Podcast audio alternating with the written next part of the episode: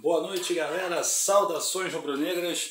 Vamos àquela análise rápida dessa vitória importantíssima, importantíssima do Flamengo sobre o Palmeiras 2 a 0. Bom, vamos lá. Primeiro tempo achei que o Flamengo jogou até muito bem. Jogou bem, solto, um estilo bacana, pressionando a marcação, saída de bola do Palmeiras. Everton Ribeiro estava participativo. Arrascaeta, Gabriel perdendo gols em profusão, mas gostei muito do primeiro tempo. Já em relação ao segundo tempo, não gostei. Não gostei por um único e simples motivo. O time do Flamengo, ele desaba no segundo tempo, ele morre, parece um peixe fora d'água. Pô, Bruno Henrique com cãibra, Gerson com cãibra. A preparação física do Flamengo realmente nesse ano 2020 é um mistério.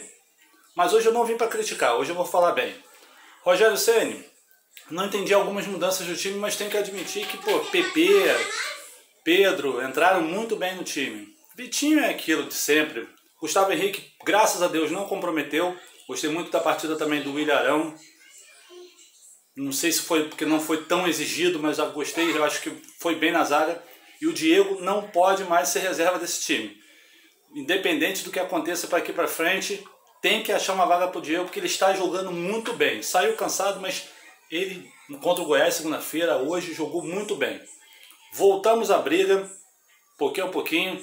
Domingo teremos um jogo muito difícil contra o Atlético Paranaense, sem Bruno Henrique, possivelmente ou Vitinho ou Michael, seja o que Deus quiser. Mas estamos aí. Mesmo perdendo pontos babacas para Ceará, Atlético Parana... Goianiense, porra, próprio São Paulo mesmo, mas continuamos na briga do campeonato. E vamos continuar na torcida. Afinal de contas, nós somos rubro-negros e não desistimos nunca. Um abraço, boa noite a todos e saudações rubro-negras.